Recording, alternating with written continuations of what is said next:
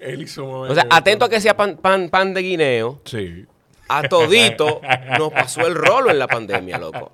Entonces eso, eso, es- eso es súper loable, esa vaina. Carlos es un monstruo, man. Pero eso está bueno porque eso, fíjate como tú lo dices, y eso le enseña a cualquiera en cualquier negocio. Diablo, hey, tú eres muy duro, Starling. Estamos arrancando el podcast y ya estamos dejando enseñanzas. Mierda. El, Yo pensé que estaba hablando pupú. No, porque eso que tú dices al final de... O sea, estamos hablando de la, de la figura más establecida del stand-up del país. Estamos hablando de la persona que mejor vive del humor. En la categoría más alta. Sí. Porque hay mucha gente que vive del humor bien. Porque tú puedes vivir de humoristas o tú puedes vivir de un programa de televisión. Pero el tipo vive de hacer reír hacer atento a él. Sí. sí. Atento a lo que él hace, atento a lo que le pasa y busca la forma de que sea gracioso. O sea, es una vaina que... Pero que, que- él, él- vivió ese proceso y no se acomodó ni se durmió. Lo que hizo, fíjate como tú, como tú lo viste en el documental y dice, Loco, lo que hizo fue que trabajó más que todo el mundo. Trabajó más que todo el mundo y se, y se tragó su cable. Sí. Porque es otra cosa que la gente no sabe. Hay- en este negocio hay veces que tú, por ejemplo, Carlos no, no disfruta hacer películas dominicanas. Él hizo una película llamada Humor en tiempo de COVID, que es su, Sí. su documental película. Sí. Pero ¿por qué Carlos es más conocido que nosotros? Carlos se tuvo que chupar muchísimas películas que quizás no eran sus favoritas, pero eran parte del juego. Sí. Las de Robertico, la de que si yo quién, pagan muy bien, ayudaron al colegio de sus hijos, Sí. seguro que sí, Sí, sí, sí. pero es como que el proceso, como tú dices, él, él- él lo, lo, lo vivió etapa por etapa y esa vaina, eso, No, y, y mucho de no habla. disfrutar, yo creo también que mucho de no disfrutar el proceso de hacer películas es que lo aleja demasiado, porque creo que es un tiempo que te quita mucho tiempo, lo aleja demasiado de su día a día de trabajar en su, en su craft. seguro. Claro, loco, porque ¿qué más? Tienes que dedicarle tres meses, dos meses a una película, aprenderte un guion y cuando tú estás, yo no sé si las cabezas pueden hacer eso, pero yo no puedo dividirme en tanto. Yo no puedo tener en mi cabeza el guion de una película, Y el guion de un stand-up y dos proyectos más que vienen en camino. Entonces eso es bien eh, difícil y es de humano reconocer cuando usted no puede. ¿Cómo, ¿Cómo ustedes hacen ese ejercicio de... Empezamos ya. Digo, Starling, bienvenido. Bienvenidos, bienvenidos, gracias. ¿Cómo? Gracias por recibirme, Un Charlie. No por invitarme, porque yo me autoinvité. No, pero es que usted, tú, mira, tú, Elías, eh, el mismo Carlos, Ariel, el día que, que quiera volver. eh, O sea, hay un grupo de gente que no necesita que yo lo invite, que tú es de ustedes. Tú, tú eres del que dice que esto es de nosotros. De verdad. Mira, préstame esa cámara que yo, Yo te tengo que grabar una vaina. ¿Qué tú vas a hacer el sábado? Yo te la presto. Cámara, ¿qué tú vas a hacer el sábado? yo no- Vamos- vamos si allí. yo no tengo grabación, te la presto. A mí me importa. Mira, eh, eso que tú dices, ¿cómo, ¿cómo ustedes hacen eso? Porque yo, que dentro de, de lo que me desarrollo, en, dentro de lo que trae pan a esta casa, tengo, hago contenido a veces para redes sociales de, de la oficina y para diferentes cosas. Y por ejemplo, el otro día estábamos grabando un videito corto, o sea, un video, te lo voy a enseñar, dio como 30 segundos, con pausas y edición. Y claro, yo no me senté a leer, a memorizar eso, pero yo, que, que creo que tengo alguna habilidad para comunicar, yo no, yo no lo, no lo hice one take, ni, o sea, no me aprendí esa 10 líneas. Entonces yo no sé cómo ustedes se hacen o cómo tú te haces. Si tú te aprendes tu rutina completa, me imagino que cada cual tendrá su estilo, pero si tú te aprendes tu rutina completa o te aprendes las ideas o te aprendes nada más el orden de los chistes y ya eso está aquí atrás, ¿cómo, cómo tú te haces con eso? Hay varias técnicas. Uf, hay técnicas para eso. Hay mapas mentales, hay setlists, hay, hay- está la memoria fotográfica, o sea, asociación de cosas. Ok. Hay muchas técnicas, pero en el caso mío, am, como son vivencias, muchas de ellas y otras son cosas que yo observo, yo me sé el final nada más. Yo he desarrollado con el tiempo que yo me sé el remate, yo me sé el chiste. Ok. Y, y- y el- y en el camino lo voy construyendo. Por eso hay gente que dice de que yo fui, un tu- yo fui a dos shows tuyos y no se parecen. Y yo, sí, porque se, o sea, pueden ser los mismos chistes, pero yo voy a llegar diferente. Yo en una me voy en taxi, en otra me voy en motoconcho, a veces me desmonto del motor y cojo una guagua. Y a pero a llegué, a veces puedo llegar a pie, pero llegué a la Claro. Plaza de la Bandera. O sea, Claro. llegué. Que eso es lo importante. Cuando tú sabes para dónde tú vas en el humor, cuando tú sabes dónde están definidos los remates, tú lo, tú lo, tú lo logras. Por eso es que se llaman rutinas. Sí. Sí. Porque tú puedes, la meta es hacer 10 pechadas, pero no dice si es parado, 10 con rodillas, claro. sentado. Entonces, es como que eso. Nosotros lo hemos hecho ya muchas veces, ya conocemos para dónde va la rutina, ya tenemos la idea del concepto del, del chiste y yo le puedo llegar por varias vías. Ok, Eso, eso es bien interesante, eso. Eso, eso, y, y entonces, ¿cómo tú te haces con eso? Porque me- yo creo que he escuchado, bueno, he escuchado al mismo Carlos y a un par de gente más comentar del ritmo que debe tener un show. Tú no, cuando tú vas construyendo esa rutina, tú no vas pensando en eso, cuando tú te en tarima no piensas en eso, porque cada Sí. tres minutos, cada qué tiempo es que tiene que haber. Cada 30 segundos. cada- oye, esa vaina. 45. Si la preparación es muy larga, ok, eso es un- si, si hay un build-up como que medio complicado, que tú tienes que darle tiempo. A Carlos, por ejemplo, hablando de Carlos, le gusta lo- la preparación es larga. Carlos le gusta empezar lento, explicando, explicando, explicando. Llega un punto donde ya es pam, pam, pam, pam, pam, pam, Sí. pam. Porque ya él tiene tres minutos desarrollando una idea y de repente te tira siete chistes corridos. Sí. Yo prefiero más el humor one-liner. Yo soy más como que 30 segundos un chiste. Una idea, un chiste, una idea, un chiste. Y a veces puedo tirar tres corridos, pero es más pa, pa. Yo soy como que más estilo de, como le dice Elia, Elia le dice quick fire a eso. Ok. Como que yo tiro más. Sí, a, mí, me- a mí me Más gusta ráfaga, construir ráfaga. así. Yo como que me, me, me enfoco en, sí, ok, si yo estoy haciendo una idea, ¿para dónde va esta idea? Si no termina con un chiste, como que, ok, ¿qué yo estoy hablando? Porque yo me pierdo rápido, eso pasa. Que yo me aburro rápido de las cosas. Entonces, si yo no llego a la, a la premisa, si yo no desarrollo la premisa y, y entro con el remate rápido, me pierdo. Y empiezo a hablar disparate. Y yo, ¿pero dónde que yo estoy? A veces, a veces me pasa, Chalo, que yo estoy hablando en un show y estoy como que la, la, la, la, la, la, la. Y yo dije, en mi mente, o sea, yo estoy hablando con la boca. Y en mi mente estoy que, ¿y dónde que yo estoy? ¿Y para dónde? qué- ¿Para dónde va esto? Y de Exacto. repente caigo. ¡fup! Pues sí, señores. ¿De qué era que yo estaba hablando? O sea, es súper. El cerebro va rapidísimo. ¿Sabes? cómo? A mí me- hay una anécdota de, de Dragon Ball. Ajá. Para los que saben de, De cultura Dragon Ball, general, Cultura general, por claro. favor. el Folclore dominicano. Dragon Ball Goku, nuestros padres de la patria del Sí. anime. Goku y Krillin tienen una pelea de chiquito en el torneo del dragón Sí. donde se le ve a dos peleando, enanitos, peleando rapidísimo, pam, pam, pam, pam, y se ve y se topan y salen. Entonces la gente está con la boca abierta. ¿Cómo estos tipos pelean tan rápido? Pero en el close del, del tape, se ven a ellos dos tirándose trompa y hablando de que, pues, Goku, cuidado si me da. Pues sí, el maestro Rochi. Pero para la gente van. Sí. Y así se siente a veces hacer comedia, que tú estás muy rápido con la boca, pero en tu mente hay otro proceso Hay otro ritmo. donde tú vas como que, que, que viene ahora, yo estoy hablando del chiste, pero cuando la gente se ríe estoy pensando en lo que sigue. Hay un proceso que tú vas creando con el tiempo y con la tarima. Por eso es que el comediante, mientras más experiencia tiene, más depurado es su humor, tú ves que el ritmo le cambia y eso, porque va adquiriendo esa conciencia. No sé cómo se le puede llamar, porque eso es como una doble. Sí, es como, como- una doble conciencia, que tú tienes una gente que está supervisándote la rutina. De que, güey, por ahí no es, por ahí no es, ven, Sí. rescátate. Es bien, es bien heavy, es bien heavy. Pero que tú lo dijiste ahora, es como el tiempo en tarima, es dedicarle tiempo a tu craft, a poder Totalmente. pulirlo y, Full. y me imagino que la constante es, yo no, yo no me he dedicado a estudiar a los comediantes de esa forma, pero me imagino que la constante es que... Sería chulo un podcast de alguien que no sea comediante, pero que hable con comediantes. Eso sería interesante. Como que, mira, yo no sé. Instrúyeme. Sí, no, yo, y ojo, cada vez que viene cualquiera de ustedes, yo lo que trato es como... De porque me- sí, porque me da muchísima curiosidad, para mí es fascinante. Sí. Pero me imagino que la constante es que a medida que el comediante va tomando más experiencia, va bajando la velocidad porque creo que va, bueno, va perdiendo el, el, el Sí, va temor perdiendo, sí, y- y esa aparte- ansiedad de Sí, va tengo que salir de también- esto, la gente está harta, tengo que salir de esto. Sí, que las rodillas duelen también. El, eh, cuando uno va poniéndose más viejo, se le nota, uno empieza a pensar lo que va a decir. Sí. Sí, eso es verdad. Eso es muy cierto. Yo creo que cuando el comediante adquiere cierta experiencia, cierto tiempo, le va bajando a ese ímpetu de, de tengo que matar, eh, yo quiero los chistes, porque eso nos pasa. Sí. Hay una vaina que, que yo creo que el terror de, de todos los comediantes, el enemigo número uno, el ego. Porque si yo digo un chiste y no da risa, tú- o sea, hay- hay- tú estás hiriendo Te mi golpea, ego. Tú claro. estás hiriendo mi ego. Entonces, como que cuando llega el tiempo y tú ya te pruebas tú mismo, yo creo que el ego cede un chin, ya tú estás aprobado, tú sabes lo que tú vales, tú no tienes que estar pendiente a que si se rieron o no. A ti te da igual, ya pagaron, cógelo suave. sí, men. Por ejemplo, mira este caso, estamos súper, súper temprano. Sí, aquí. sí, sí, sí, sí.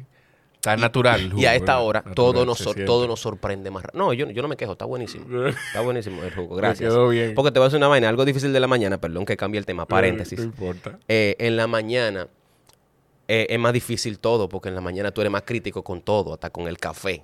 Sí. Date cuenta que el café de la mañana, si sabe malo, Sí. tú dices de que, güey, ¿Y qué fue? ¿y qué pasó con este café? Tú te preguntas de que, qué le pasó a la doña, porque no es culpa del café, es de la doña. de Sí, que, sí, ay, sí. pasó una mala noche la doña. Sí. Pero el café de la tarde nadie lo critica. No, porque El ya- café de la tarde es un regalo.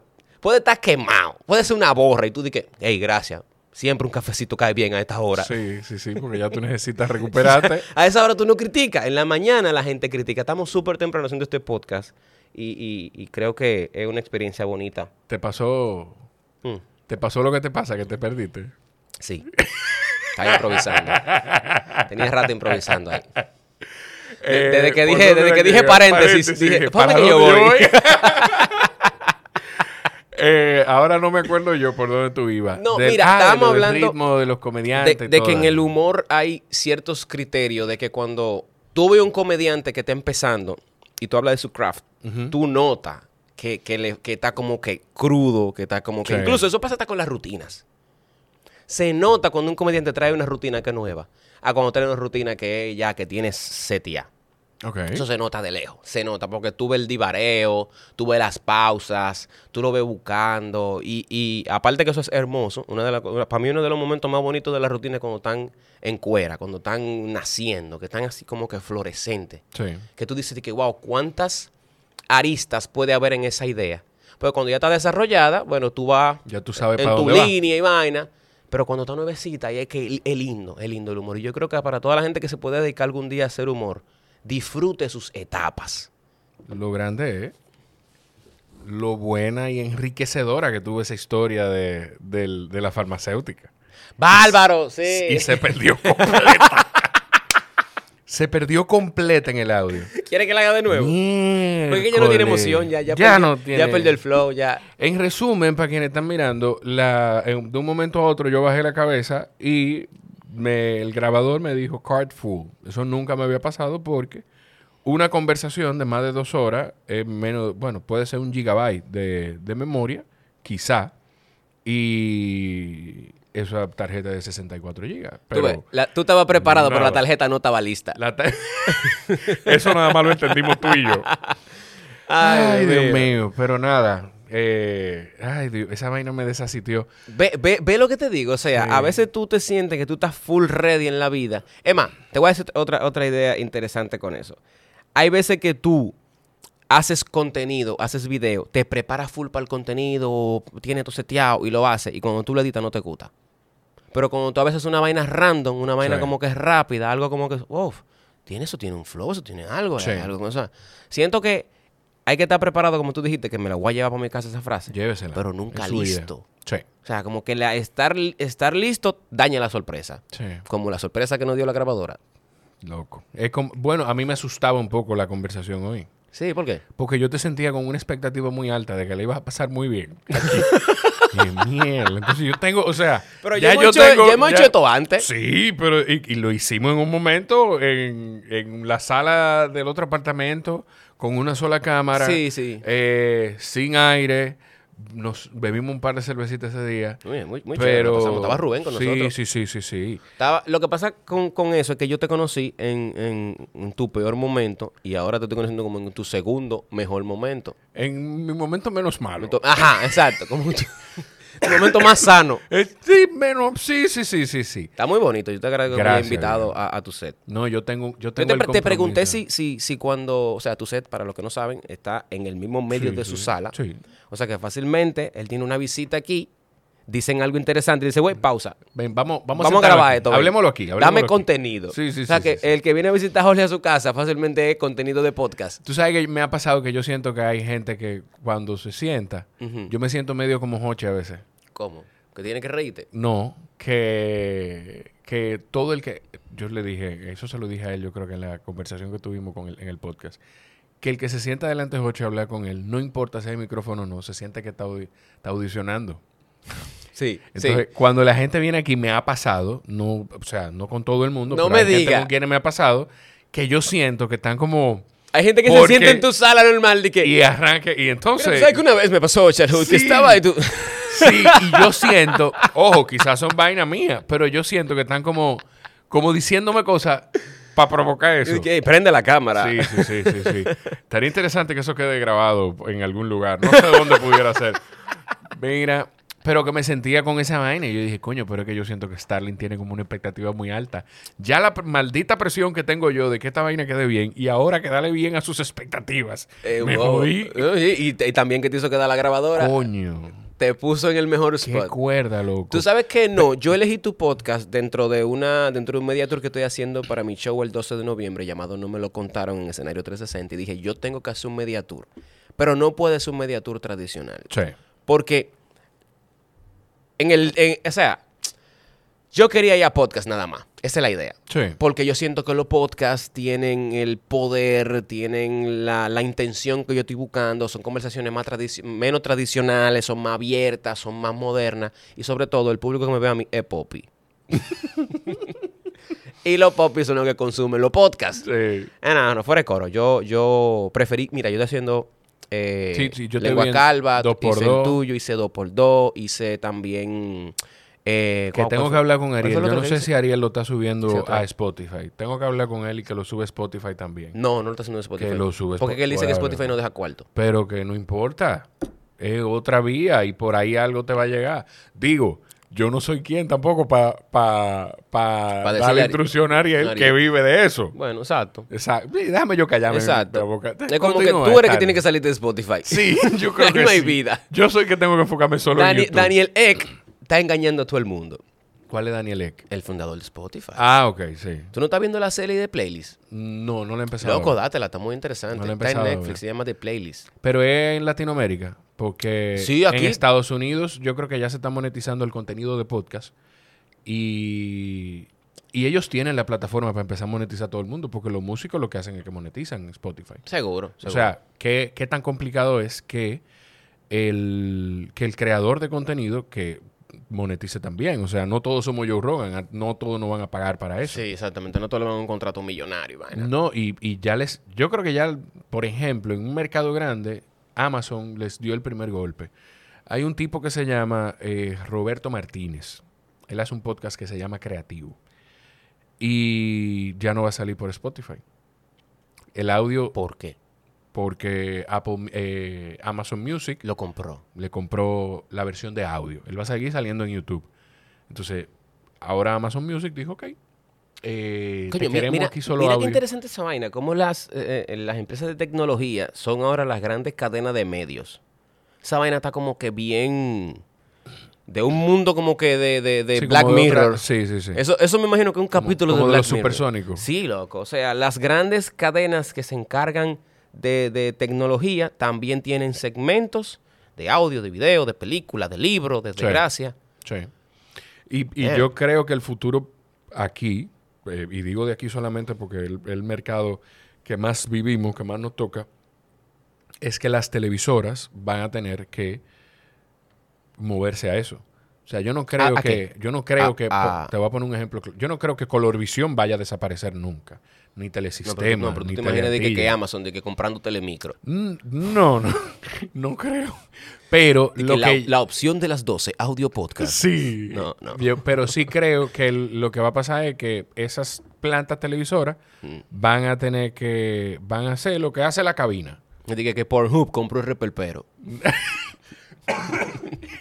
Está bien. Eh, lo que hace la cabina, que es un espacio donde la gente va a grabar contenido para digital. Entonces, el contenido que se creaba para televisión, Eso puede. porque en algún momento en el futuro probablemente va a ser solo streaming, sí, la, o la- va a ser el 95% la streaming. televisión. ¿Para qué tú crees que usen la televisión? La televisión en el futuro, ¿tú crees que la usen de que para pasar infomerciales nada más o vaina del Estado? No, yo no, yo, yo creo que yo no creo que vaya a desaparecer. Yo creo que se va a mantener, porque de hecho, mucho del contenido que yo consumo en YouTube lo consumo en la noche en mi televisor. Claro, no. me- no me refiero al televisor como instrumento, No, yo- sino yo- a la señal de te- a- a lo- al UHF. Sí, pero bueno, esa- esos espacios todavía nosotros somos una isla y todavía como isla eh, los canales locales funcionan. Por ejemplo, No, claro, aquí la televisión es un poder. San Francisco de Macorís, si tú tienes un show en San Francisco, tú tienes que ir al canal a Mira, Telenor. en, en el tour de medio que hemos hecho para la cuarta dosis, nos ha tocado ir a los programas locales. locales, que son la vaina más divertida del mundo. sí, sí, sí. Hay, hay programas de locales, loco, que tú... Nosotros estamos en un programa que se llama... Eh, wow, ¿cómo se llama ese programa? Son dos señores en La Vega que son patrones de La Vega.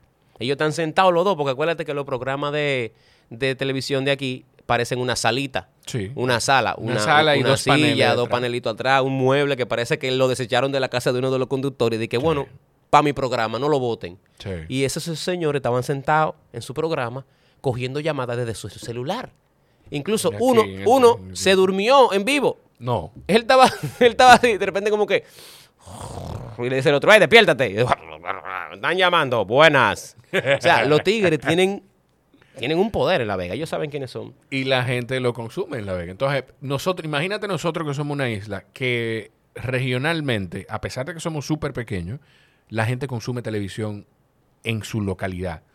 Estados Unidos, que cada estado es un mundo aparte, pasa lo mismo. Cada condado dentro de cada estado es una cultura diferente, pasa lo mismo. México, lo mismo. Canadá, bueno, pues no sé.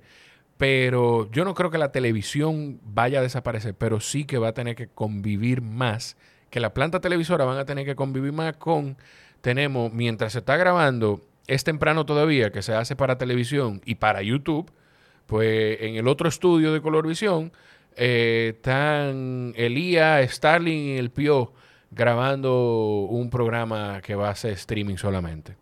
Eso, eso es lo que yo creo es un que va a futuro pasar. interesante porque hay doble negocio. Eso es lo que yo creo. ¿Tú sabes quiénes lo van a tener complicado? Ahora hablando de eso. ¿Quiénes? Eh, los servicios de telecable. Eso, eso debe desaparecer. Eso lo van a tener complicado.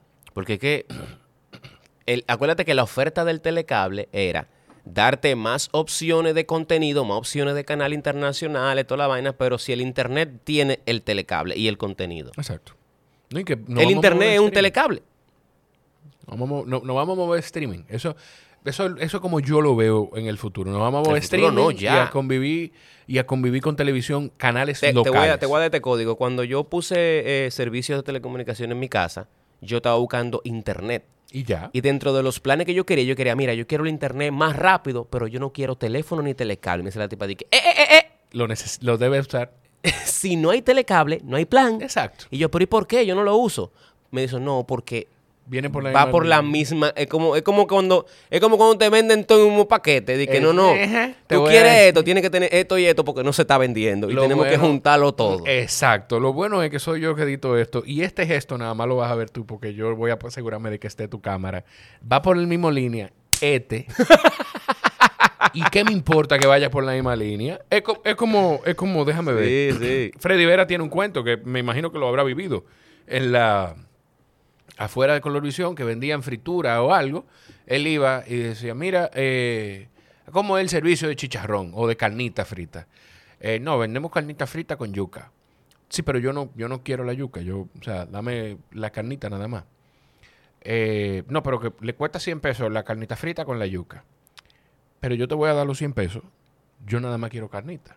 No, pero que tengo que venderle la carnita con la yuca. Hermano, quédese con su maldita yuca. Yo no quiero yuca.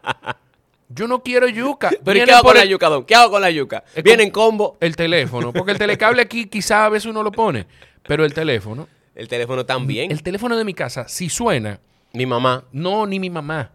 Eh, me está llamando una hermana de mi abuela que quiere localizarme y no me ha conseguido en el teléfono. O cree que mi abuela está aquí en el país y me llama aquí. Ese, ese, cuando suena ese teléfono aquí, Sí, en mi casa pasa. Eso. En mi casa pasa que cuando suena el teléfono por dos, bueno, puede sonar el teléfono por dos ocasiones. Mi mamá, que es la que llama por teléfono, y la compañía de, de- de teléfono diciendo que yo debo. Pague su factura a tiempo. Y yo, ok, prac, y cierro. O cuando suena el teléfono, tú crees que se murió alguien. ¿Tú quién murió? Porque nada más Oye, del campo sí, llaman. Mi papá cuando yo le pregunto, ¿qué pasó? No pasó nada, doña Dulce. ¿Qué? Tiene que pasar algo para que yo te llame. ¿Cómo que Doña Dulce? Doña Dulce mi abuela. Te quiero, mami. Ah, Mi abuela, mi la, papá- la mamá de mi papá. Eh, sí, sí. No pasó nada, doña Dulce. ¿Cómo que qué pasó? No puedo marcar ella. Oh, oh. Chach. Mira, algo, para que la gente entienda, al, porque sí me da cosita que se queden con eso. lo de listo y preparado viene de un show al que ellos se prepararon muy bien porque tenían, estaban, tenían mucho miedo Sí. de que le fuera mal y le fue muy bien. Y la semana siguiente tenían el mismo compromiso en otra localidad de esa farmacéutica y se sentían listos y le fue muy mal. Sí, terminamos listos y servidos. Loco, sí, eso es lo que yo digo de la confianza. Estábamos diciendo que la diferencia entre confianza y ego, Y ego. es que confianza eh, es como, como eh, confianza está bien, pero el ego es la confianza pasada de sal. Sí. Esa era como la idea, que me, me gusta esa, esa, está interesante esa vaina, como que me la, me la llevo por mi casa. Sí, sí, sí. No, y, y de Ve que mi, mi, mis expectativas estaban bien. Ey, Me he llevado dos conocimientos de aquí y un rico veas, jugo. Para que tú veas. Natural. jugo natural. O sea, eso no salió de un cartón. ¿Pero de cuál cartón? No, de ¿Quién, ¿Quién sabe qué cartón? No estamos hablando de cartón. De aquí. ninguno. Ese jugo es natural. Rico y delicioso. Está sobre todo eso, de naranjas ricas. Aquí, así que la gente se da cuenta que el humorista eres tú, porque ya tú lo dijiste. Pero está muy bueno. Yo no tenía que seguir Pero está muy bueno, men. Ay, Dios. Bueno, está bien. Te voy a contar ese chisme ahorita. Un chisme que vi en, en un, en un programa que al final, cuando terminaron el segmento, ellos van a saber quiénes son, si lo ven. Cuando terminaron el segmento, eh, hubo una, una de las anfitrionas que dijo, ay, no, es que si lo digo, yo te digo ahorita, perdónenme, pero yo te digo ahorita, porque, pero es que lo que pasa es que es una cosa complicada. En- enfo- en- en- enfócame nada más mi cámara y dámelo. Eh, no. y entonces, ay, conchole, mira que estamos, tú mencionaste lo de tu show, que el 12 de noviembre, esto Así sale es. el lunes 7. Durísimo. Entonces tiene, le- la gente tiene cinco días para completar, para comprar su Sí, boleta. mira, yo, yo me, me que estoy solamente poniendo- está el show ese día. Sí, me estoy poniendo el- eh, eh, una faja interesante. Me estoy tirando arriba el 12 de noviembre un show de comedia, de stand-up comedy llamado No Me Lo Contaron. eh, el mismo día de Daddy Yankee. Sí. O sea, eh, con esto estoy perdiendo todo el público que hace zumba en este país, Sí. que no va a poder ir a mi show, o las mujeres mayores de 35 divorciadas, que van a preferir seguro ir al Big Boss. Porque Daddy Yankee, date cuenta que esa es la despedida de su carrera musical. Sí. Pero también hay mucha gente despidiendo su juventud esa misma noche. Sí. Sí, sí, sí. Sí, sí, sí. Sí, porque se está perdiendo otro exponente de, de aquellos años mozos. A Daddy Yankee, una muchacha me dice a mí el otro día de que mira, que no voy a poder ir para tu show. Y yo, ay, sí, me imagino, vas para Daddy Yankee. Me dice, no, mi papá. Miel. Diablo. La gente joven no va para Daddy Yankee, Jorge. No van. Los que van para Daddy Yankee son personas más de 35 que vivieron la gasolina cuando Sí. estaba 85 pesos y están de que ya le gusta la gasolina, sí, cuando Hipólito. Sí, no, sí, lo- sí, sí, sí, sí, sí. Pero Nadie, eh, yo me- a mí me dio mucha risa porque, de hecho, eh, se va a promover tu show aquí, se va a promover en el episodio del, de- del podcast de Carlos, porque ese día sale el episodio conmigo y estábamos hablando de eso, de que tú tienes el show el 12 de noviembre, el mismo día del concierto de Daddy Yankee, pero no el concierto de Daddy Yankee, el mismo día del último concierto de Daddy Yankee. Maldita sea, sí. Y entonces lo heavy es que está sold out ahora. Ya sí que me anunciaron que el concierto está lleno, revendido. Sí. O sea que lo mío no es un show, es como un premio de consolación. Es como que, di que eh, señor Daddy Yankee, pero aquí te está. Y aquí lo tenemos. Y hay gente diciendo de que no, pero Daddy Yankee como que deberías entonces dos funciones, como que dos fechas. Y yo digo, hey, no están contando con algo, el sereno. Daddy Yankee no puede coger. Si Dos Yankee coge sereno, sereno, no hace la gira. De que se canceló el tour, ¿por qué? Chacho, le dio una gripe a ese hombre. Sí, porque el injerto no es para cubrir la calva, es para taparse la mollejita del, del sereno. Porque no hay quien me diga a mí que él no es calvo y se puso cabello, sí, por loco. favor. Pero nada, estamos el 12 de noviembre en escenario 360. Eh, los que van para Daddy Yankee son los que no pudieron entrar a Bad Bunny. Así que si usted no pudo entrar a Bad Bunny y no quiere a Daddy Yankee, estoy en escenario 360 el 12 de noviembre. Y te oí diciendo en el en 2x2 que aunque tú has tenido otros shows, este lleva a otro nivel de complejidad. Sí, porque que nosotros, a a nosotros nos gusta elevar las cosas sin sustancias ilícitas. Y nos gusta como que cuando vamos a, a presentar un proyecto, cuando vamos a presentar una oferta, como que vaya de la mano con lo que es. Ok. Y si vamos para escenario 360, solo, porque ya hemos ido antes, hemos ido en combo de la cuarta dosis, hemos ido con Ya se siente la brisa, hemos hecho varios intentos. Pero esta oportunidad, el show recae solamente en mí, una hora, 20 minutos de contenido, yo hablando plepla. Y dije, ok, ¿qué tengo que hacer yo para que la vaina funcione? Tenemos un año escribiendo este show, desde noviembre del año pasado, justamente. Empezamos como a tirar material de, de lo que es, de las cosas que no te dicen cuando tú empiezas tu vida de adulto. La cosa que nadie te cuenta. Uy. Viví solo, casaste, tenés hijos. Hay vainas que nadie te dice de cómo lleva ese proceso. Y yo tengo un tiempo como que llevando este material.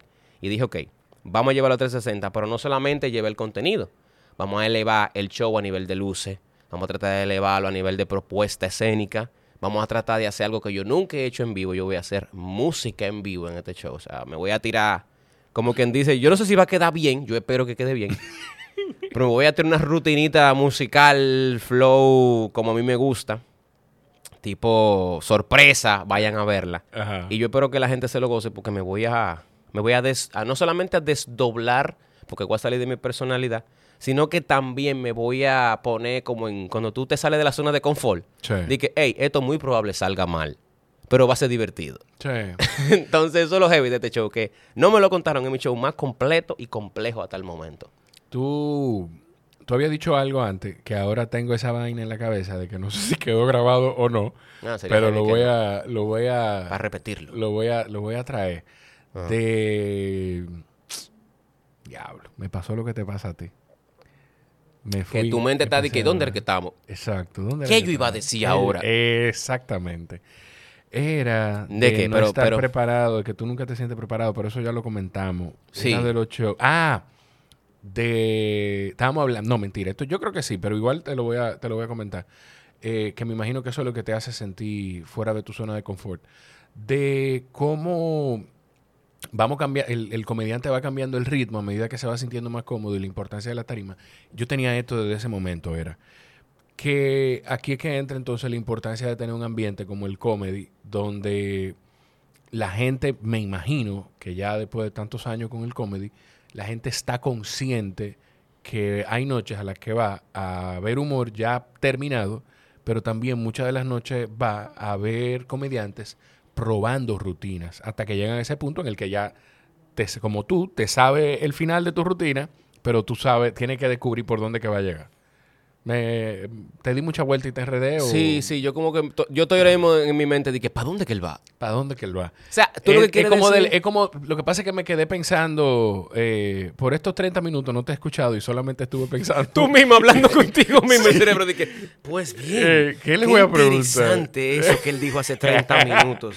No, que me, me había quedado con eso y, y lo tenía ahí pendiente en la cabeza preguntártelo de, de la importancia de tener el espacio como el comedy, por el comentario que tú hiciste de cómo el comediante tiene que subir a tarima para probarse, para pulirse, y el comedy le da ese espacio a la gente. Yo vivo relajando de que yo no voy al gimnasio, yo voy al comedy. O sea, el comedy es mi gimnasio. Yo ejercito el cerebro. Yo soy Sí. un intelectual de la mente.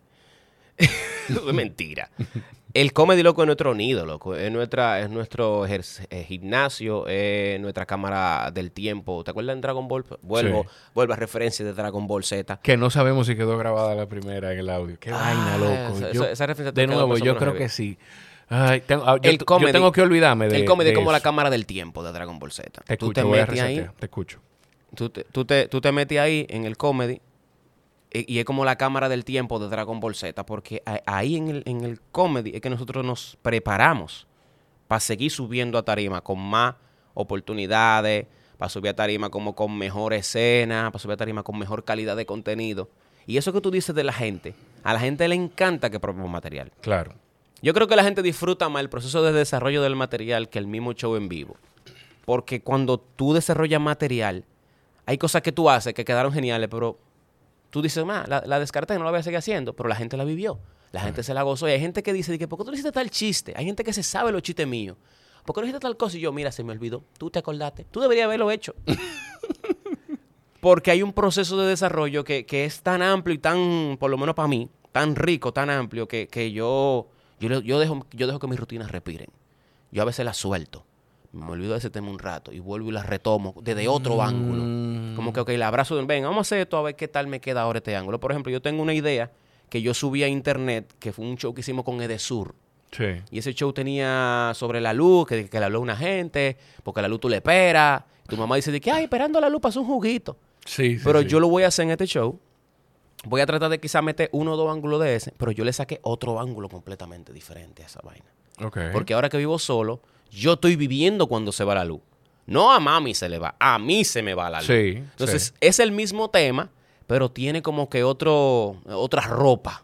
tiene como que otro flow. Ahora lo vistió Glency Félix. Es- y está como moderno. Sí, porque tiene un- entonces, eso es lo chulo de, de cuando hacemos humor de nuestra propia vivencia.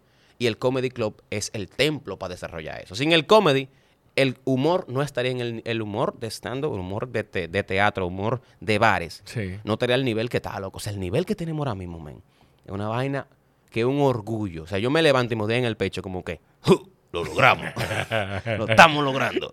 El, Loco, sí, men, estamos felicísimos. Tú dijiste algo de cómo a ti te gusta, o sea, cuando el- la rutina está cruda, cómo a ti te gusta irla desarrollando a sí mismo.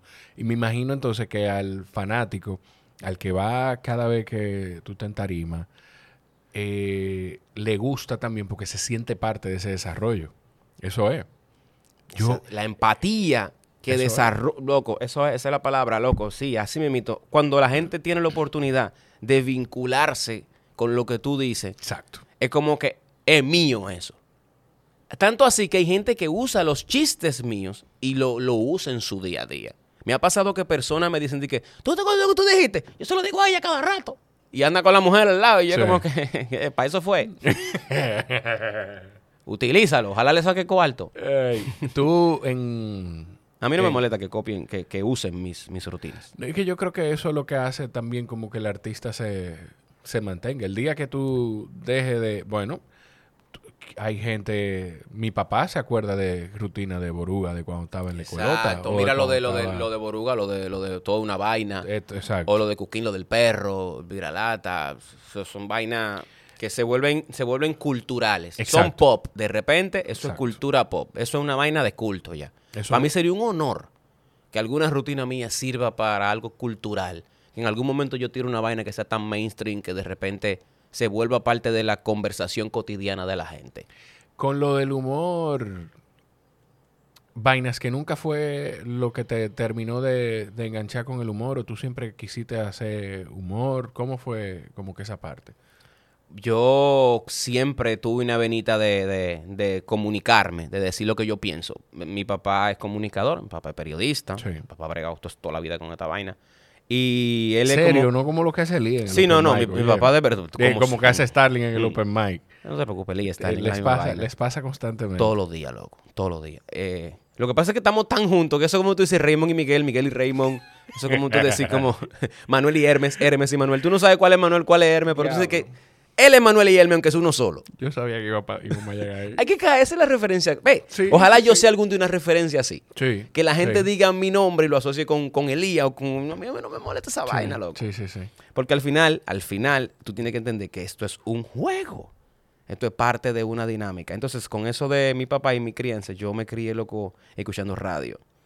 Yo me desarrollé o, o tengo el honor de decir que mi papá es mi inspiración a nivel de hacer radio, pero mi humor viene de un programa de radio llamado El Vacilón de la Mañana Ay, Dios mío. con Luis Jiménez y, y voy a conocerlo pronto, Luis Jiménez. Sí. Hablé, hablé con, hablé con él por Instagram.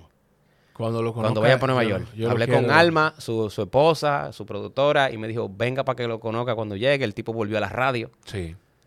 Sí. Ese, ese tipo es loco. Ese- yo creo que yo voy a mojar ese día. Yo... Yo voy, a ir, yo voy a ir preparado, porque ese día me puede pasar algo en mi cabeza. Luis Jiménez, yo me crié con Luis Jiménez, yo tenía los CD de Basilón 69, Chaforneta, yo fui a ver la película, yo tenía todo los contenidos. ¡Aló! Manolo. Esa- Manolo, pero hay vaina. Manolo es un disparate para lo que hacen esos tigres. Ten-. Tengo una idea. O sea, la gente consumió Manolo Cabeza de Huevo porque fue una vaina viral y el tipo. exacto. Pero Manolo Cabeza de Huevo era. Que se hizo... Fue la punta que, que fue del parte iceberg. de la cultura de esa época de Manito, para nosotros. que tú te- sí, para que tú tengas, exacto, para que tú tengas una idea. Pero, pero yo me fui, cuando llega Manolo, ya yo estaba en, en el vacilón. Cuando, cuando Manolo se pega, yo Tú te vinculaste y tú fuiste parte del proceso. del- yo, em- cuando, cuando un show, cuando estaban en, en ese programa, muchísimo, se- eh, para que tú tengas una idea, ellos le ganaron durante seis meses a Howard Stern. Sí.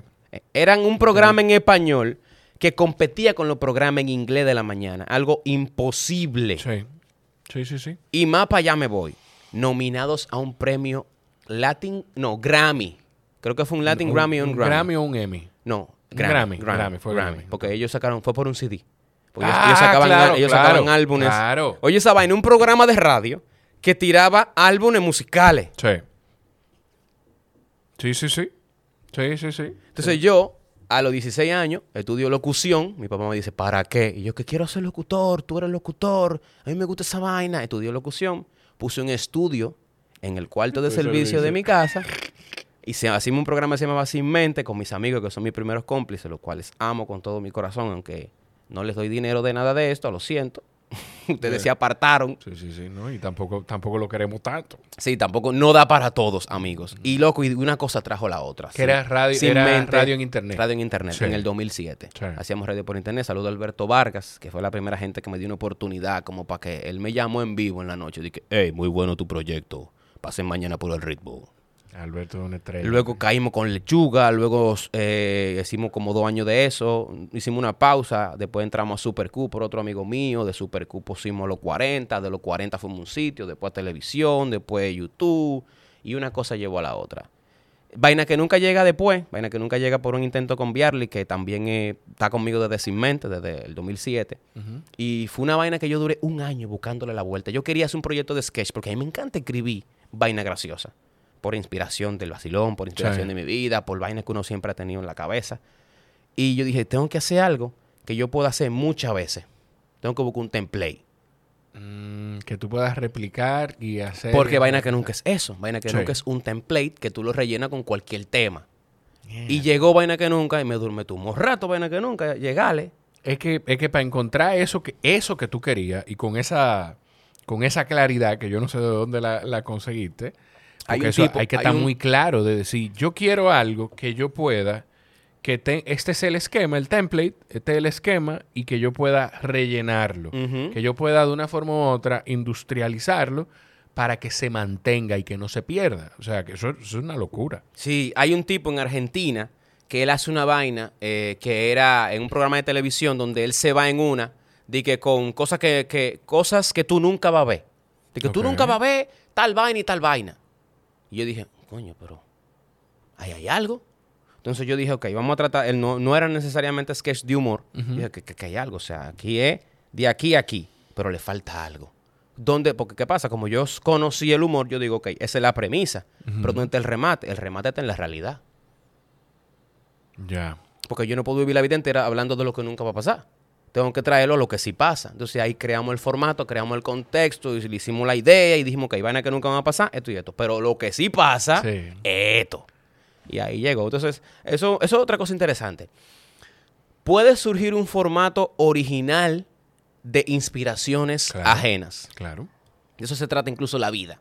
De tú inspirarte de cosas que ya existen y crear cosas nuevas. La música se trata de eso, el arte se trata de eso, el teatro, la televisión. Entonces, ahí hay algo muy poderoso. Hay gente que dice que, que no, que todas las ideas son originales. Y no necesariamente, no necesariamente. Hay muchas cosas que pueden ser inspiraciones y son geniales, genialísimas. Yo creo que lo de que todas las ideas son originales no es verdad, pero tampoco de que todo está hecho. Pero nosotros, pero estamos más cerca. Si es una, una línea eh, y el cero es el medio, estamos más cerca del que todo está hecho que de lo otro. Y lo que tú tienes es que Yo- buscar darle tu vuelta a las cosas. Yo estoy, yo estoy de acuerdo con eso. Una vez yo estaba hablando con un amigo mío de esa misma vaina, de que, de que y me dice, no, pero tú sabes que no están hechos. Yo no, no, no es que no todos los chistes estén hechos, pero generalmente tú haces una premisa y mm, fácilmente las desembocaduras ya, ya son predecibles. Porque llega un punto de la comedia donde tú ves comediante haciendo algo y tú sabes para dónde van. Sí. Tú sabes cuál es el remate. Yo dije, él no va para allá, él no va para allá. Lo hizo.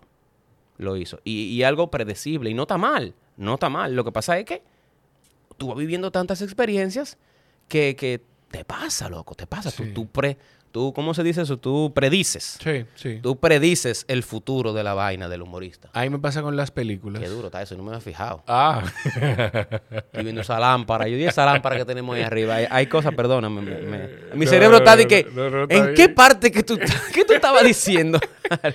A mí me pasa con, con las películas, a mí me pasa que yo empiezo a ver una película y no sé, yo creo Loco, es mi un mujer es talento así. oculto y yo le tú digo, también dices de que tú verás ahora. Diablo, mi esposa tiene. es así, loco. Yo no puedo ver televisión con gente así. yo, pero yo me cuido. Yo- lo que pasa es que entonces tú eres lo contrario a la dichosa, porque cuando yo le, le digo, atiende lo que va a pasar, pero dime qué va a pasar. Y yo, no, no, no, atiende. Dime, a mí no me importa. Y entonces a mí me quilla cuando, ¿cómo tú quieres saber lo que viene? Se supone que tú lo que quieres es disfrutar el suspenso. me pasa igual con eso. Loco. Ok, un indico- ok, ahí está interesante esto. Cuando yo estoy viendo televisión con mi esposa, ella lo dice en voz alta lo que va a pasar. Tanto que ha- ha pre- predi- predice hasta textos.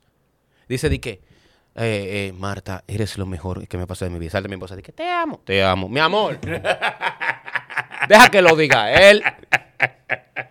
Deja que lo diga el, el- el tipo de la televisión. Yo, aunque lo sepa como tú, yo me quedo callado. Claro. Yo me quedo callado porque puede ser que sean vainas que tú digas, ok, esto termina en esto. Pero no es para que tú le estés dañando la experiencia al otro. Totalmente de acuerdo. Pero para que tú veas lo que es dañar la experiencia. Para ti dañarte la experiencia es que tu esposa lo diga. Y para mí es que la mía quiera saberlo. Y óyeme, pero ¿cómo que tú quieres saberlo si se supone que tú lo que, lo que tú debes es disfrutar? Pero hay gente así, hay, hay gente ansiosa que no, que no le gusta que le guarden. Que le, por ejemplo, mi hermano, él, si yo estoy viendo algo y, él- y yo le pregunto, ¿de qué loco? ¿Viste tal documental? Me dice, no, ¿de qué trate? Yo no velo, pero cuéntame. No, pero Así ve a mismo. verlo. No, no, pero cuéntame, que yo no tengo paciencia. Cuéntame, yo, yo quiero verlo desde ahora. Yo lo voy a ver de mismo. nuevo, como quiera, aunque tú me digas. Así mismo. Estamos viendo House of the Dragon. Y el capítulo pasó y él no pudo verlo. Me dice, Dicalo, ¿yo qué pasó? Eh, no, no, para que me diga qué fue lo que pasó en el capítulo. Pero tú no lo vas a ver. Sí, que yo no quiero esperar la noche. Dime ahora que seguro abro Instagram y me salta con un meme. Y entonces y no peor. entiendo, claro. Qué locura. Hay gente muy loca en este mundo. Ay, ay, ay. A mí me, yo tengo una historia. Yo no sé si la he hecho aquí. Yo sé que la he hecho mucho en otros sitios. Dale, Eh, no, a mí no. Un amigo. Házmela a mí. eh, bueno, con la boca. Uno de mis mejores amigos.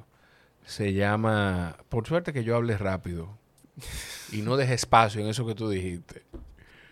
Por suerte que yo hablé rápido. Qué barbaridad.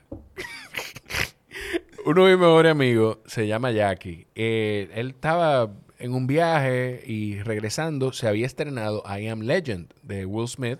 Ya tú sabes, hace qué tiempo de eso. No, claro que sí. Eh, Cuando, estaba barato el Bitcoin, Exacto. Cuando Darían estaba pegado de verdad. que tenía cabello. Y la gorra roja para atrás.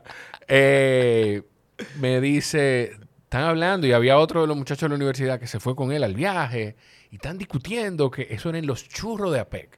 Cuando los churros estaban Mierda, los frente- churros de AP. Ah. Yo fui a los churros de AP. ¿Tú estudiaste en AP? Sí, sí, sí. Mi esposa también estudia en AP. Sí, los churros de AP clásico Chacho. atrás. Eh, no, lo que pasa es que yo soy de la época en la que estaban adelante. ¿Había unos churros? Soy- ¿En la. Máximo Gómez? Ah, o sea, no, en la Máximo Gómez no. En la parte, cuando tú entras, está la esplanada, la Ujú. cafetería, los churros estaban mm, antes de la cafetería. Ah, ya adentro. Sí, adentro. adentro, ah, yo fui a adentro. uno que estaban a- a- atrás. Ok, dale, No, continúa. no, No, sé, no sé. Eh, hablé, hablé de más. No, está bien, no importa. Él dice, no, porque la película, y están discutiendo, y yo llego, y ¿qué es lo que pasa? Este tipo que dice que la película fue mala, y yo, ¿qué película? I Am Legend, que fue mala, pero como él no habla inglés, no la entendió, es eso. Y yo, ¿qué? Pero, ¿y, y qué es? ¿Tú, tú sabes lo que es eso? Y él se voltea y me dice, Jorgito, ¿puedo decir algo que no es determinante para que tú veas si fue bueno o no? Bueno, yo no la he visto, la película no ha llegado aquí. Nosotros éramos de irnos los martes o los jueves a Cinema Centro y nos tirábamos hasta dos o tres tandas juntos de cine, una detrás de la otra. Y yo, bueno, si no es determinante, dilo. O sea, que no te la voy a spoilear con lo de no determinante. Ok. Pero atiende que es lo que no es determinante. Ok, I'm Legend. ¿Cómo tú vas a decir que es mala si Will Smith muere al final? No te creo. ¿Cómo que no es Pero, determinante? pero no te estoy dando spoiler. Esa vaina abusador. la vida entera. Yo la veo hoy y me da pique. Claro, porque ya te dañó la película. Loco, me dañaste toda la experiencia. que no. No es determinante, pero pobre perro. Sí. No, y, y qué fue lo? Ah, bueno, y un par de meses después me dice, no te apures, no te apures, que hay un final alterno ahora donde no lo matan. Ay, gracias. Gra- gra- peor. gracias. Peor. Gracias. No joda. Ay, conchole. A, a mí me, me contaron eh, esta, esta película, tú sabes, hay una que tiene que se, se llama, el, eh, que es Denzel Washington, se llama The Book of The Eli. Book of Eli, sí. El libro, Sí, de, sí. El, el libro de Lee, que esa película eh, yo la vi y como que yo no la entendí muy bien. Porque yo me quedé como que, ¿qué es lo que está pasando con esta película? ¿Qué es lo que está pasando con este tipo? Para los que la han visto, spoiler alert. Es como que el tipo es ciego y el Sí. tipo anda como que transportando la Biblia. Sí. Una vuelta como así. El mundo Sí, se acabó, sí. apocalipsis y de repente, pa, porque ese I, I Am Legend, pero mejor hecha. Sí, sí, sí, con una mejor trama. Con una mejor trama. Que I Am Legend es un remake, te voy a decir, No te voy a contar ahora. Sí, cuéntame, sigue contándome del Book of Eli. que, que yo no la entendí y entonces alguien osó a explicármela. Y empezó a explicarme, no, que, el- que Denzel, que, que, que el mundo se está acabando y que él anda con un perro y que sé yo, que sé yo cuánto. Y yo dije, ok, ok, ok, ok, ok, ok, ok, ok. Y el tipo tenía como 20 minutos, 15 minutos contándome la vaina y empecé a y yo, pero que yo no entiendo todavía. Y agarro busco en internet y me meto un resumen y digo, ok, perfecto. Entonces él dice esto, que el tipo tal y tal y tal y tal y tal y tal y tal. Y en un párrafo yo leí lo que él me quiso decir en 15 minutos. Y digo, ¿por qué tú no me dijiste que simplemente esto y esto y esto? No, es que tú no lo ibas a entender, tengo que darte contexto primero y tengo que explicarte la trama porque hay gente que no te explican, que se van al génesis. Porque en el libro el creador estaba buscando el enfoque. Sí. Entonces Denzel, no, era, no era Denzel el que iba a actuar, realmente. Era Cuba Gooding Jr., pero él no pudo porque tiene otra película y a mí qué me importa Me acuerdo de Doña Dulce. Termine de si- decirme. Si yo hago una rutina de cinco minutos, va a ser de ella. de tu abuela. Loco. Mi abuela empieza, tú dijiste Cuba Goodwin Jr., ella empieza. O sea, que el que iba a hacer la actuación era Cuba Goodwin Jr., que él me acuerda a Lolito, que es hijo del señor que transportaba los vegetales que se vendían en la Golden Agua ahí en el parque. Pero- Pero, ese parque que ahora se llama Terraza eh, Jorge Chalhú, porque tu abuelo era alcalde pedáneo, tu bisabuelo era alcalde pedáneo en tal año. Y yo me acuerdo, porque antes de él llegar, él no se imaginaba. Cuando él llegó aquí, y, pero mi abuela tiene una habilidad. Ella Pero, te cuenta pero una memoria que tiene tu abuela. 17 historias para contarte una, pero después que te cierra la primera 17, ella termina con la primera. Está bien de fósforo la doña. Yo no entiendo cómo ella Bien de vaina. fósforo está la doña. A Pero- mí no me gusta que me, que me, que me, que me cuenten. Yo trato de no contarle a nadie, pero detesto a la gente que se ve en detalles. Como que no hay que irse en detalle porque esto no, esto no es un foro, esto no es un podcast. Sí. Tú me dices la trama si me la va a contar rapidito, pero no me spoilé. Sí. Por ejemplo, yo te dar una trama de una película, a ver, para que tú veas como que yo doy trama. Yo empecé a ver una serie que se llama, que ya, ya estoy al día, que se llama, eh, eh, se llama El Manifiesto, The Manifest. Ah, sí. la viste? Oh, Bueno, pues yo es voy la a... serie más mala de la historia. ¡Ah, ¡Me gustó! No, yo la estoy viendo también. Viene la nueva temporada. sí, viene la estoy 4 de esperando en- noviembre. noviembre. Pero oye, oye, oye, Ah, pero eso oye eso yo hoy. cuento. Oye, Eso es hoy. Una crema ahorita. Ah, tenemos planes esta noche, amor. Oye, cómo yo cuento el manifiesto. Loco, que te voy a recomendar una serie. ¿Cuál? El manifiesto. ¿De qué trata?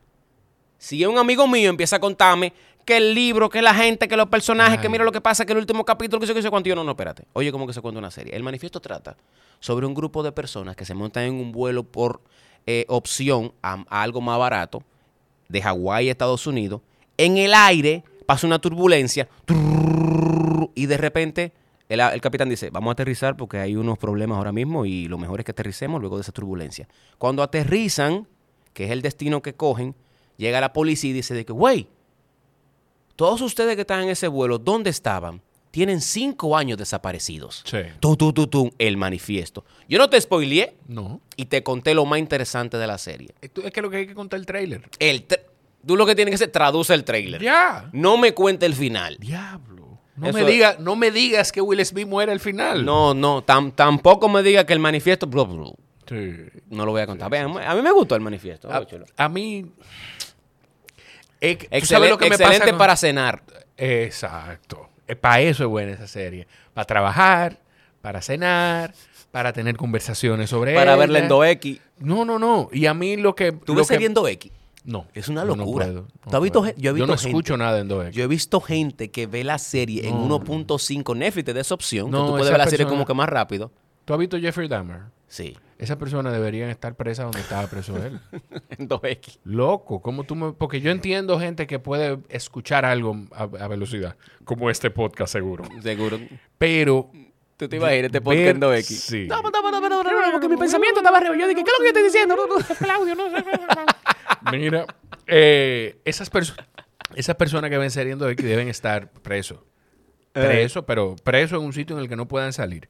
Lo que... Qué maldita. Hay gente que habla en 2X. Hay Sí. gente que te habla en 2X. Los dominicanos hablamos en 2X. Sí, el dominicano habla en 2X. Los dominicanos hablamos en 2X. Porque Yo tengo una amiga mía que ella, ella manda en nota de voz, depende como que de, de la gente con la que esté hablando. Si ella está hablando, por ejemplo, con, las, con la familia, ella empieza como calpazo de que familia, qué gusto saber de ustedes, saludos a Marquito, qué grande está, nos vemos el fin de semana, ya ustedes saben.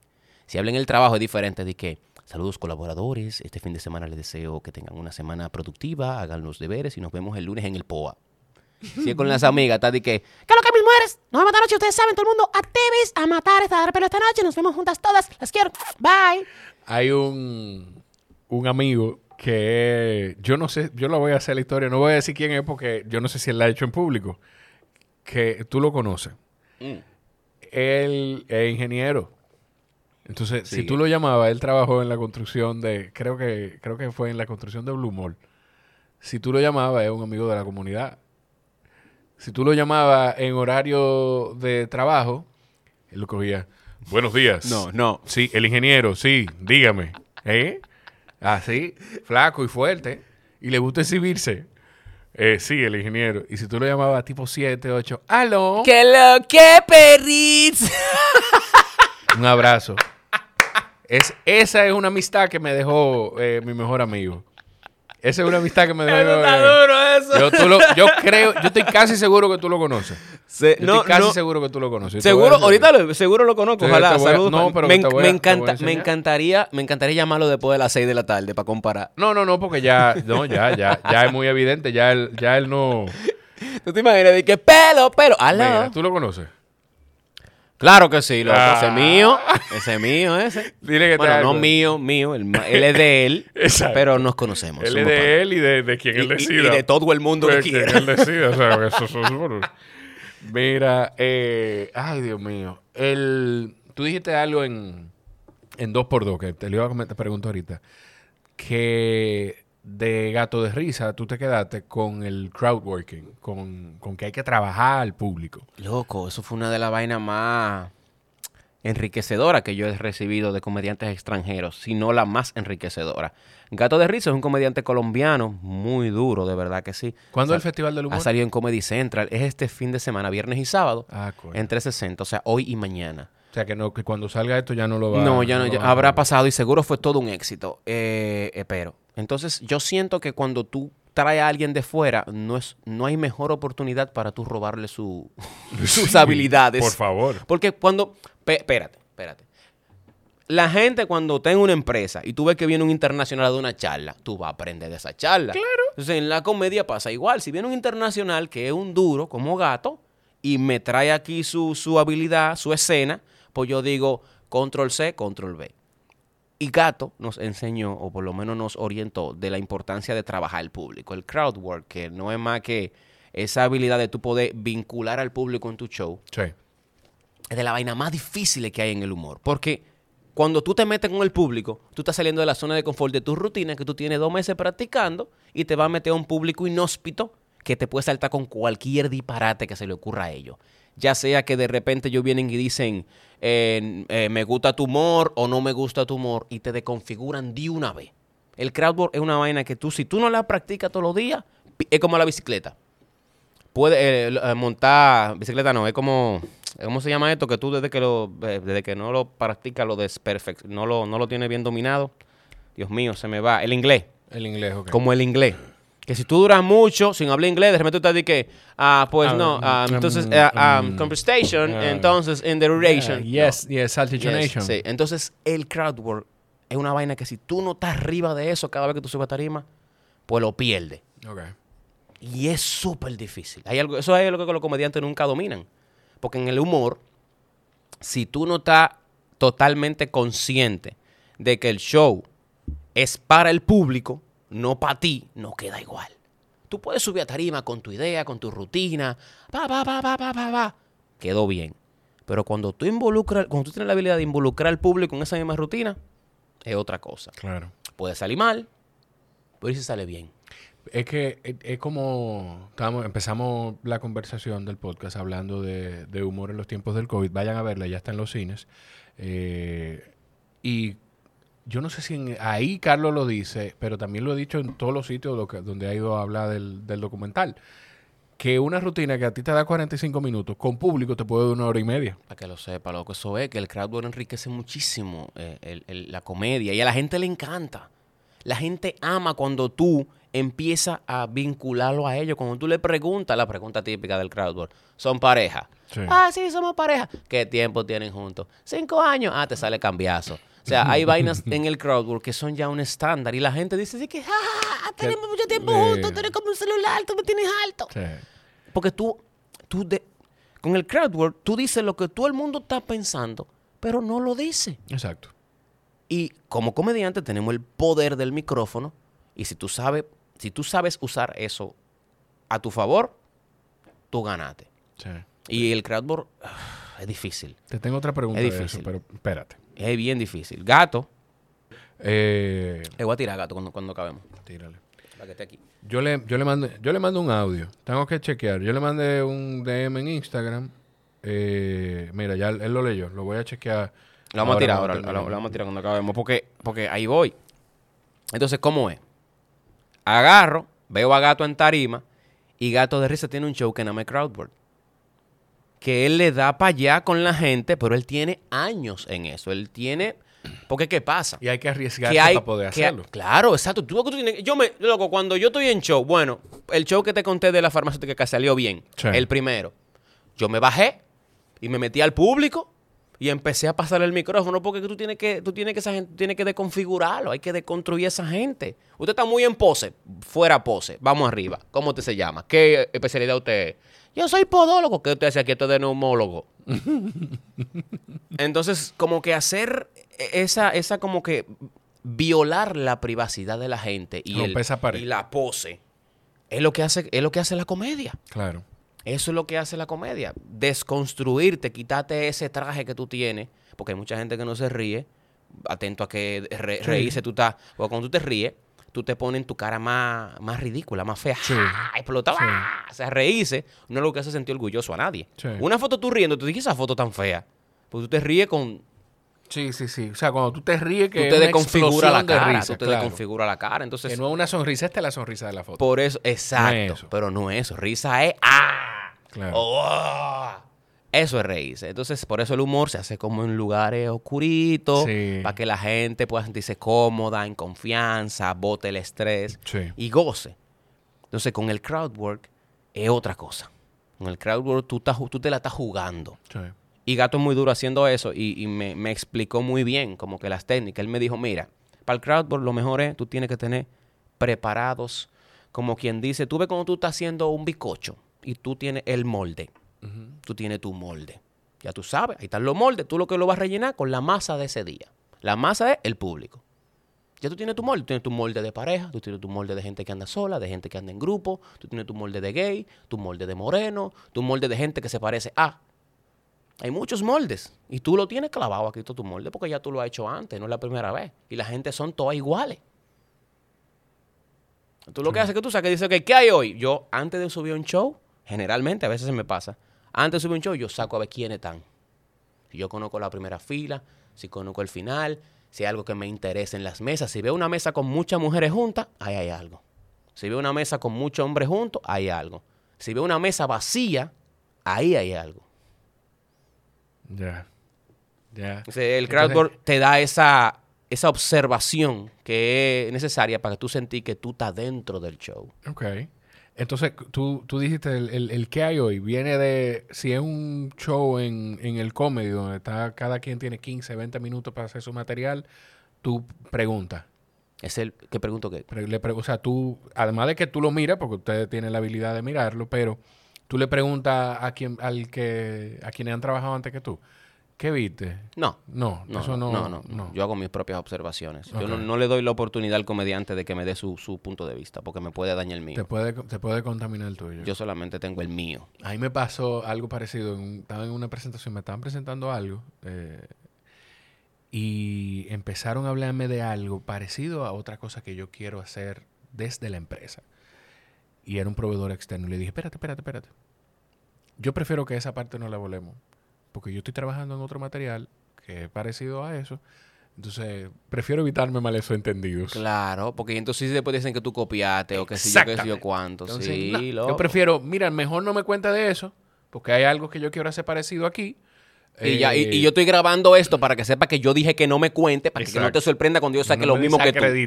Exacto. Ay, le- con eso de gato, ¿hay algún otro comediante local o extranjero del que tú hayas dicho, que, del que tú puedas decir, tú sabes que esta persona vino y yo aprendí de él esto? Quizá no tan gato me enseñó, porque como tú me dices, él me enseñó las técnicas, sino que tú pudiera, que tú dijiste, coño, qué interesante hace Ezequiel esto, o qué interesante hace Juan Pablo esto, qué interesante hace... Diablo, esto, esto- esto Elías, va a sonar no súper sé. polite, pero yo he aprendido de todos.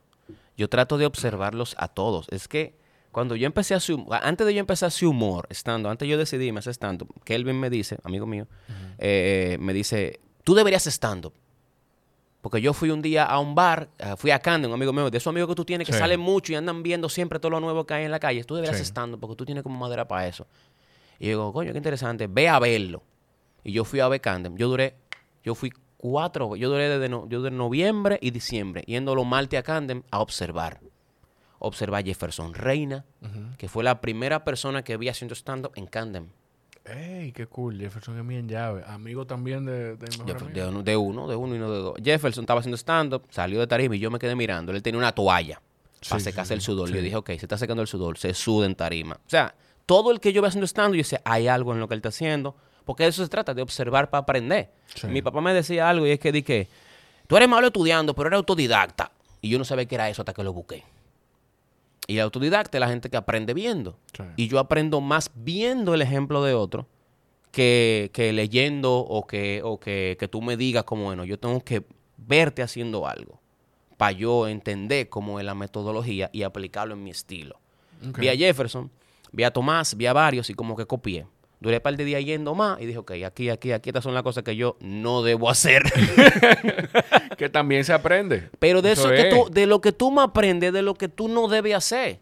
Porque lo que tú debes hacer ya está ahí. Ahora, lo que no es algo que no todo el mundo ve. Porque lo que no, la gente lo descarta. Sí. No, lo, no lo toma para sí. O sea, lo que la gente, los errores, la gente dice, no, no quiero saber de los errores. No, búscalo, los errores, déjame verlo, cuáles son los errores. No le tengamos miedo a algo que puede ser más productivo que lo que tú hiciste bien.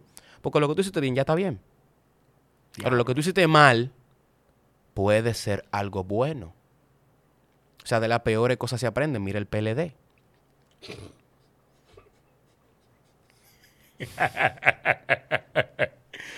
Entonces, bien, cuando tú agarras y te da la oportunidad de ver a los demás, tú aprendes de ellos. Ahora, del humorista que más yo he aprendido aquí se llama Elías Cerulle. Sí. Elías, no solamente porque es el que más horas de trabajo he tenido con él, Claro. sino porque me he esforzado en, en desarrollar algo que él tiene en mí. Y es la analítica después de la observación. Ok. Porque tú puedes observar algo. A mí me parece interesante ese pompón rojo que tú tienes ahí que aparentemente es de un lápiz. Sí. Pero Elías te dice, ¿en qué culo ha estado eso? ¿En qué narga ha pasado ese pompón? O sea, es como que desconstruir las observaciones para tú llevarlas más allá. Sí. Que ahí es que está el humor, en la exageración, en la comparación, en el juego de palabras. En toda esa vaina que, que, que uno rápido por observar algo dice, ah, esto es así, así. Pero y si no es así, y es al revés. Y eso Elías lo domina de una manera magistral. Hablé con él ayer, de hecho, porque le dije que, que quiero que vuelva al podcast y tiene show después de ti. Eh, En el me 25 comentó. está en 360 en, Sí. con Pororo. Ese show está súper interesante. Sí, el loco sí, se la trae. Sí, sí. El loco viene con es- música es ahí, sentado y vaina y Y jodiendo. eso que tú dices de él, yo estoy casi seguro que lo escuché diciéndolo. Yo lo que no sé si fue la vez que hicimos el podcast, eh, porque fue remoto, o una vez que él estuvo aquí grabando algo.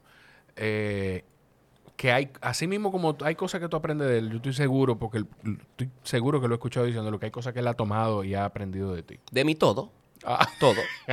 todo. El, el- Elías, Elías está en su mejor momento de comedia y yo le digo de nada. eh, Sí, Ahora, no, eh, a mí, para mí es un honor, loco. Porque eso fue cuando yo veo a Elías, que ya lo hemos dicho antes, pero lo me estoy poniendo vida no, no, labio. no, dele, dele, dele. Tengo los labios resecos últimamente. Y que ando ahora con esta, con esta Sí, sí, sí. mariconera, porque eso esto es una vaina de padres. Todo el que es papá anda con una vaina de esta en alguna etapa de su vida. Yo si no te ha pasado, una, va de camino. una, porque tengo te empiezas a andar con medicamentos del niño, vaina tuya, y tú dices que no Ah. me caben en los bolsillos. Yo tengo Va para la mariconera. Sí, de eso es viajar al zoológico. Cuando yo- toda parte hagan eso, por favor. Zoológico, sí.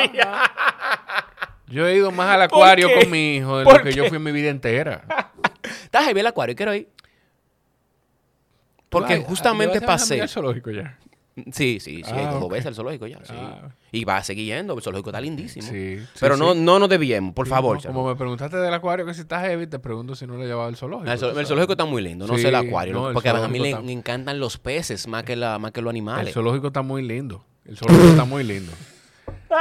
Sí, porque como, pregúntame, pregúntame. ¿Y fulana? ¿Y se ve bien? ¿Cómo está, cómo está eh, eh, eh, Laura? Ey, no, pues, Laura. muchacho, más buena gente que... Sí, Sí, sí. pero, sí. pero Laura se, se ve bien, está en su mejor momento. Tú sabes que, tú sabes que es una muchacha muy trabajadora. Ya, No, mentira, estoy bromeando con lo del acuario. Creo que, o sea, la última vez que yo El vi, Acuario tiene, Nacional. tiene oportunidades. Ten- tendrá Tengo peces. mucho de sí, que sí, el acuario, de que Sí, sin sí, agua. Sí, sí, tú te Y imaginas. que se fue el agua en el acuario. Eh, El- ta- de Elías y el trabajo. el acuario, de que el tiburón. Pues es un bagre, un tiburón. Mira, Elías, eh, cuando yo veo a Elías, que, que lo vi en comedia, Elías, Elías bueno, base- para que tú tengas una idea, me voy más para atrás de Candem. Cuando yo voy a, yo fui una vez a ver la guagua en el teatro.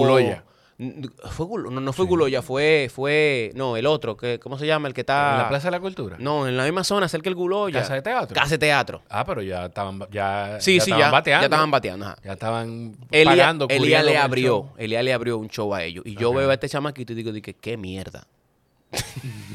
qué disparate de comedia. No, no es cierto. Pero no me sorprendió, me quedé como que, ok, heavy. Quizá no fue la noche de su vida, pero bien, como que me quedé bien, porque yo no sé quién diablo es este pana. Yo vengo a ver a Tomás, vengo a ver a Ariel, vengo a ver a. Fernando, que mataron, de verdad, mataron heavísimo esa noche.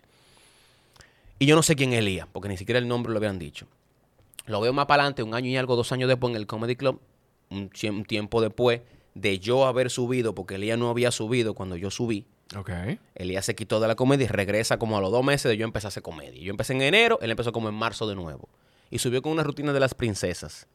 Y yo me quedé con la boca abierta. Dije, el diablo, ¿y quién es este? ¿Quién es este Saiyajin que llegó ahora a la escena? Y me lo presentan, digo, yo tengo que ser amigo de este tipo.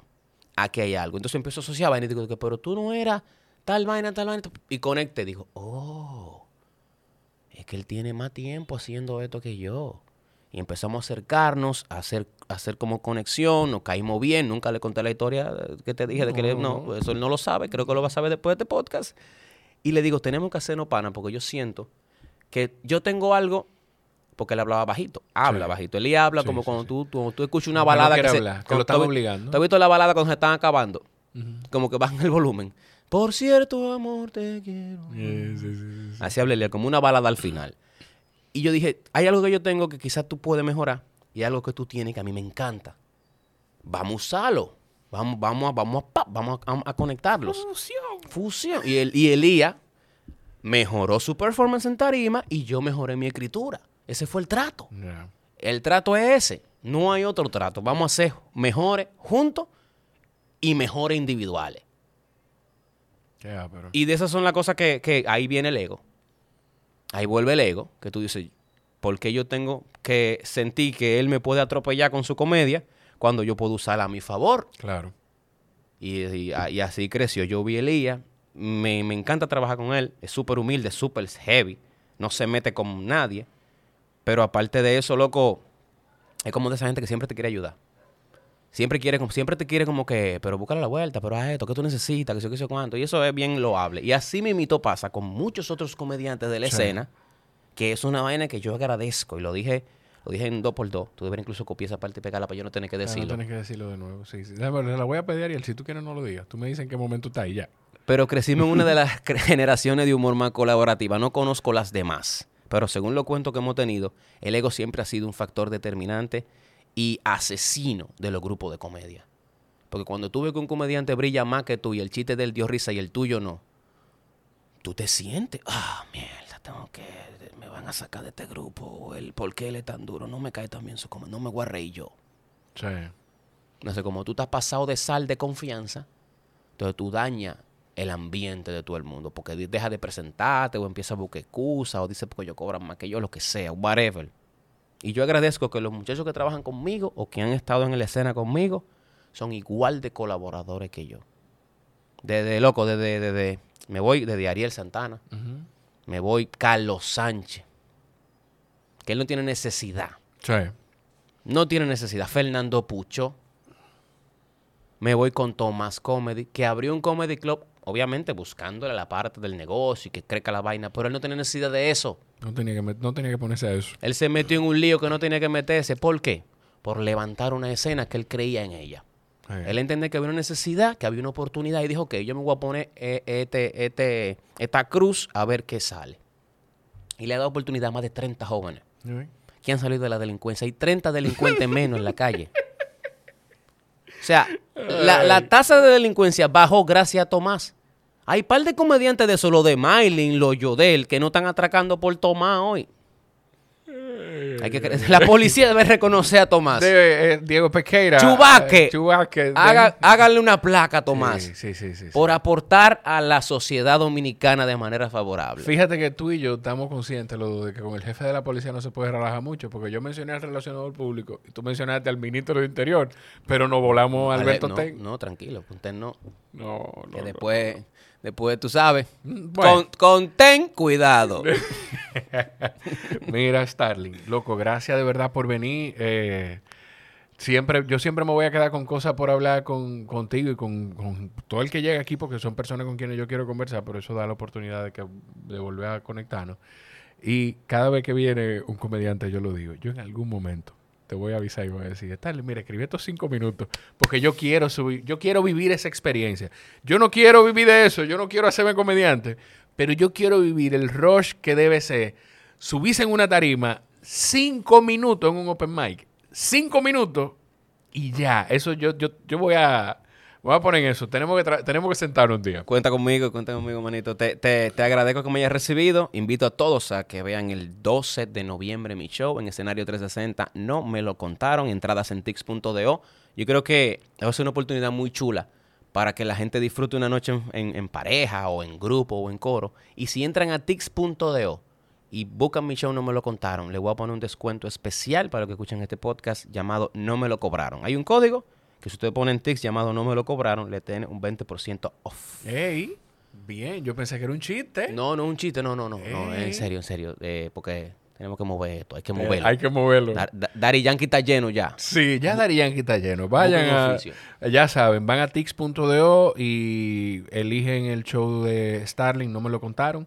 Y en la casilla de código de descuento ponen no me lo cobraron. Sigan Starling en Starling, así mismo, con Z, pero con Y también al final. Mi nombre, es- Starling. mi nombre es Starling. Se así. escribe así, con Z y No, con no, Y. sin Z, con Ah, S, Pero con Y. T-A-R-L-Y-N. Mi mamá estaba en alguna sustancia ilegal ese día. Leyendo Y cuando- una novela rusa. Y cuando yo pongo en internet Starling, hay alguien que lo tiene y yo. Y hay alguien más que le puso a su hijo ese nombre así. Y sí, lo que hice fue que viré la S. Y bueno, salió Zetarling, que sé que todo el mundo me dice en la calle que es Zetarling. Y yo, no, no es Starling, tranquilo, no, no, te esfuerces. Si hay gente que ve serie en 2X, Starling. ¿Qué podemos esperar de este mundo? Señores, eh, ya saben, cuando... El único podcast que escuchas en 2X, Jorge Chalud Podcast. si disfrutaron, si disfrutaron este episodio, compártanlo y cada vez que lo compartan, por favor, etiqueten a Starling, a Starling en, en todas las historias. Un abrazo, viejito. Estoy a la orden siempre. agradezco que te espero en el show. Eh, yo no, no, no puedo allá. Pero Mami. voy a ver a Daddy Yankee. ¿Tú vas para Daddy Yankee? Voy a Daddy No, me. Yo tengo dos horas hablando de Daddy Yankee. ¿Tú vas para Daddy Yankee? No. Nos vemos, los quiero mucho.